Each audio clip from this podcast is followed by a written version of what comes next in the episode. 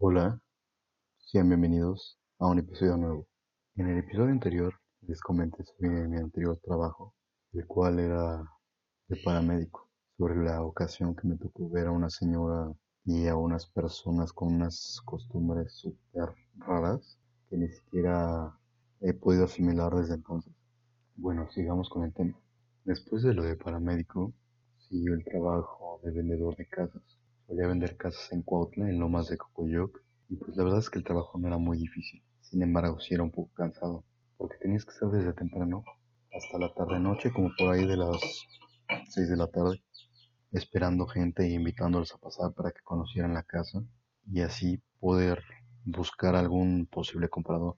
Después siguió mi trabajo de barista y de mesero en una cafetería llamada Café Punta del Cielo, aquí mismo en Cuernavaca. La verdad ese trabajo me gustaba mucho, era una actividad bastante, bastante estresante, bastante movida. De barista tenías que estar preparando las bebidas con las cantidades correctas y a los tiempos correctos, porque como habían muchas órdenes y muchos pedidos, tenías que estar trabajando como loco e ir agarrando vasos, ir sirviendo los cafés, preparando los, los tés, las tisanas y todo eso. Entonces, de repente me ponían de barista y de repente me ponían de mesero. Me acuerdo que ese trabajo era muy mal pagado. Me acuerdo que yo pues no trabajaba todavía bajo contrato, digamos, porque estaba en temporada de prueba, ¿no?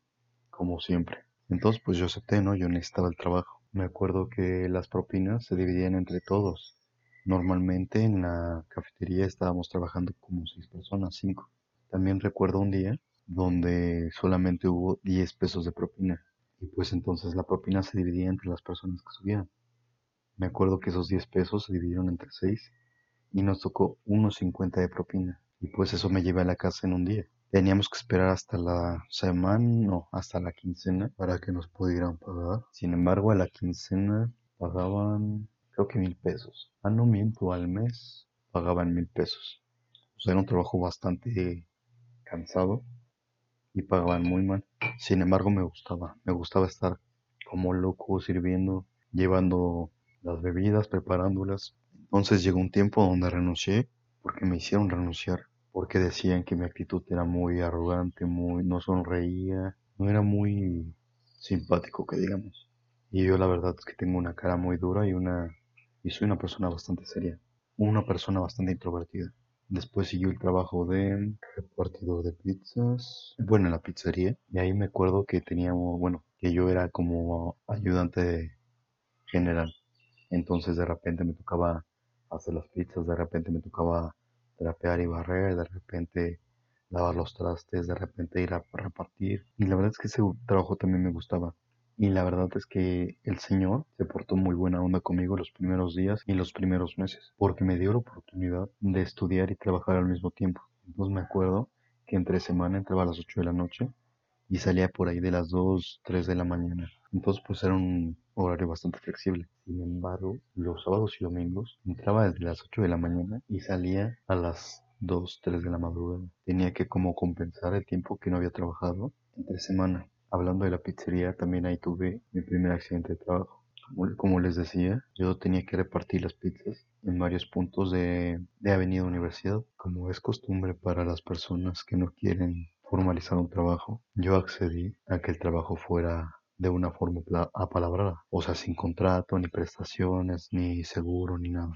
Tonto yo, la verdad, porque acuerdo que una vez estaba lloviendo muy fuerte pues lloviendo, granizando lo que fuera, yo tenía que llevar la pizza. Entonces, pues bueno, llevé la pizza, las pizzas se va a varios lugares y me acuerdo que yo ya había, o sea, todo bien hasta ahí, ya se había terminado las pizzas, todo eso, y ya iba de regreso a la pizzería, ya eran como las 11 de la noche, entonces ya iba de regreso, iba bajando por una, por una pendiente y este, entonces de repente salió un carro súper rápido y yo frené en seco. Entonces al frenar frené con la llanta de atrás y se patinó la motocicleta. Entonces la motocicleta cayó sobre mi pierna izquierda, pero para que no, o sea, por reacción, yo bajé la pierna, entonces la moto como que giró, haciendo como un eje sobre mi pierna, pues me lastimé la rodilla. Entonces me caí y ya no me podía levantar porque mi pierna me la había lastimado muy cañón. Entonces me acuerdo que estaba atascándome de agua porque justamente todo el agua iba bajando por la pendiente que estaba de bajada. Y me acuerdo que del lado derecho había una persona vendiendo elotes. Entonces esa persona de repente llegó conmigo y yo pensé que me iba a ayudar y no,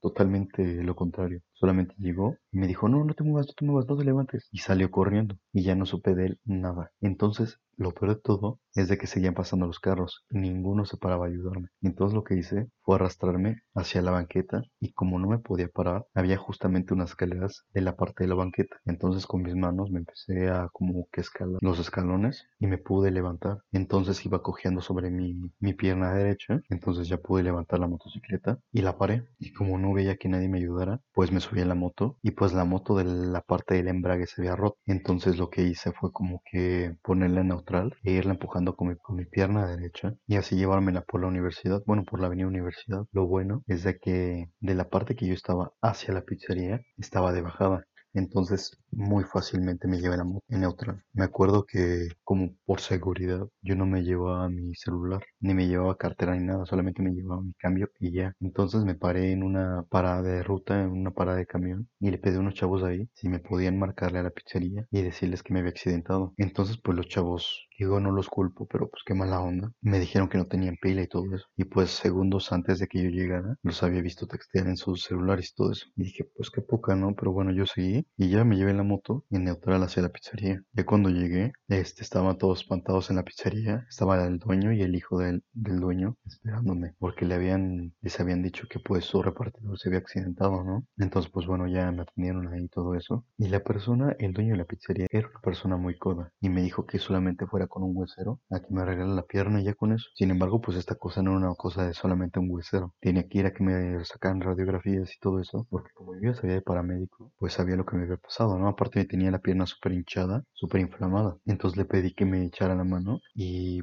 pues se hiciera cargo de mí, ¿no? Como su trabajador. Entonces el señor no quería y no quería y no quería y pues lo tuve que convencer, ¿no? Entonces lo único que hizo el señor fue, ok, tienes que ir al hospital general de aquí de Cuernavaca, tal hora, te doy 10 pesos para tu pasaje. Y yo así como de, pues, ¿qué onda, no? Yo pensé que me ibas a llevar. Pues bueno, ahí me tienes con la pierna toda ferulada, improvisada por mí, claro, subiéndome a la ruta. Y aparte la ruta, bueno, el camión era de esos como minivans, digamos. Entonces luego la gente, pues cuando subía, me pateaba la pierna y todo eso. Y yo me estaba muriendo de dolor, ¿no? Pero a ellos no les importaba. Entonces ya llegué al hospital, me revisaron y, y sí, Efectivamente, tenía la pierna esguinzada de la parte de la rodilla, porque como la moto se cayó y giró en torno a mi pierna, pues la rodilla como que giró, pero al mismo tiempo, o sea, no sé cómo rayos le hice, pero el punto es de que la pierna giró y regresó a su lugar, o sea, hizo como una, no sé cómo explicarlo. El punto es de que pues estaba lastimado, ¿no? Entonces le pedí al señor que me diera incapacidad y pues no quería. O sea, si de por sí no me pagaban demasiado, que digamos, me pagaban 500 pesos a la semana, que era bastante, bastante bueno a comparación de lo de la cafetería. Entonces, pues bueno, estuve en capacidad, sin embargo yo tenía que seguir yendo a la escuela. Entonces obviamente no me podía ir caminando de mi cuarto a la escuela. Entonces me subía a la ruta y el mismo, y el mismo cuento. Me subía a la ruta y me ponía en la parte de incapacitados, de válidos y la gente subía y me pateaba la pierna, ¿no? Porque que llevarla estirada. Y les valía, o sea, ni modo. Y justamente a esa hora, como era, solamente hay dos rutas que suben a la universidad, la 13 y la 1. Yo me subí en la 13. Pero pues esa hora da igual a cuál te subas, van atascadísimo. Entonces pues bueno, ya me bajaba en la facultad y me iba caminando de, de la parada de la, de la ruta al salón. Y lo peor de todo es de que en la facultad, no sé qué rayos les, les pasa en la cabeza, pero tienen prohibido usar el elevador. O sea, hay un elevador, pero está prohibido. Y yo así como de, pues, ¿qué onda, no? O sea, yo lo necesito. Y me acuerdo que cuando yo me quería subir al elevador, llegaba rapidísimo el poli. Me decía, no, joven, usted no puede usar el elevador. Entonces, pues bueno, yo le decía, poli, pues vean, mi pierna está toda inflamada y la tengo perulada. Entonces, pues ni modo que suba las escaleras. Aparte, mis clases eran hasta el tercer piso. Entonces, ni modo que subiera las escaleras, pues cogiendo, ¿no? En una sola pierna. Y pues nada, o sea, le valió al policía. Y sí había veces donde yo me metía así como de escondido al elevador, pero pues bueno. Entonces terminé mi tiempo de incapacidad y justamente cuando lo terminé, el dueño de la pizzería me dijo, ¿sabes qué? Muchas gracias, nos vemos. Porque se dio cuenta que pues yo estaba reclamando una cosa que era mía, o sea, la incapacidad. No le pareció pagarme por no estar trabajando. Entonces pues bueno, me corrió y estuve un tiempo sin trabajo, que fue el tiempo donde me quedaba muy poquito dinero, pero seguía viviendo solo. Entonces, pues estuve como un mes sin trabajo y con muy poco dinero. fue cuando decidí poner mi negocio de alitas a domicilio. Le pedí a mi mamá amablemente que si me prestaba su cocina para hacer las alitas ahí y yo repartirlas.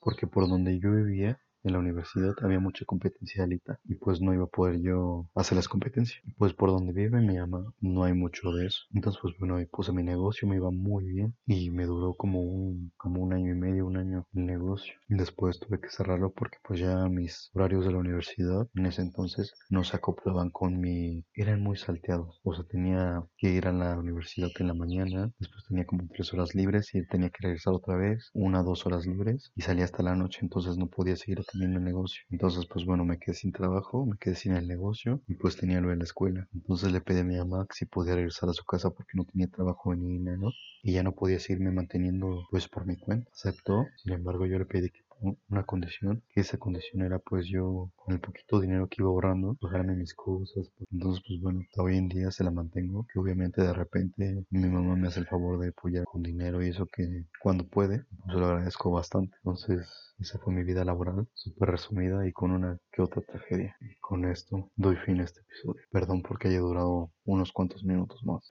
Muchas gracias.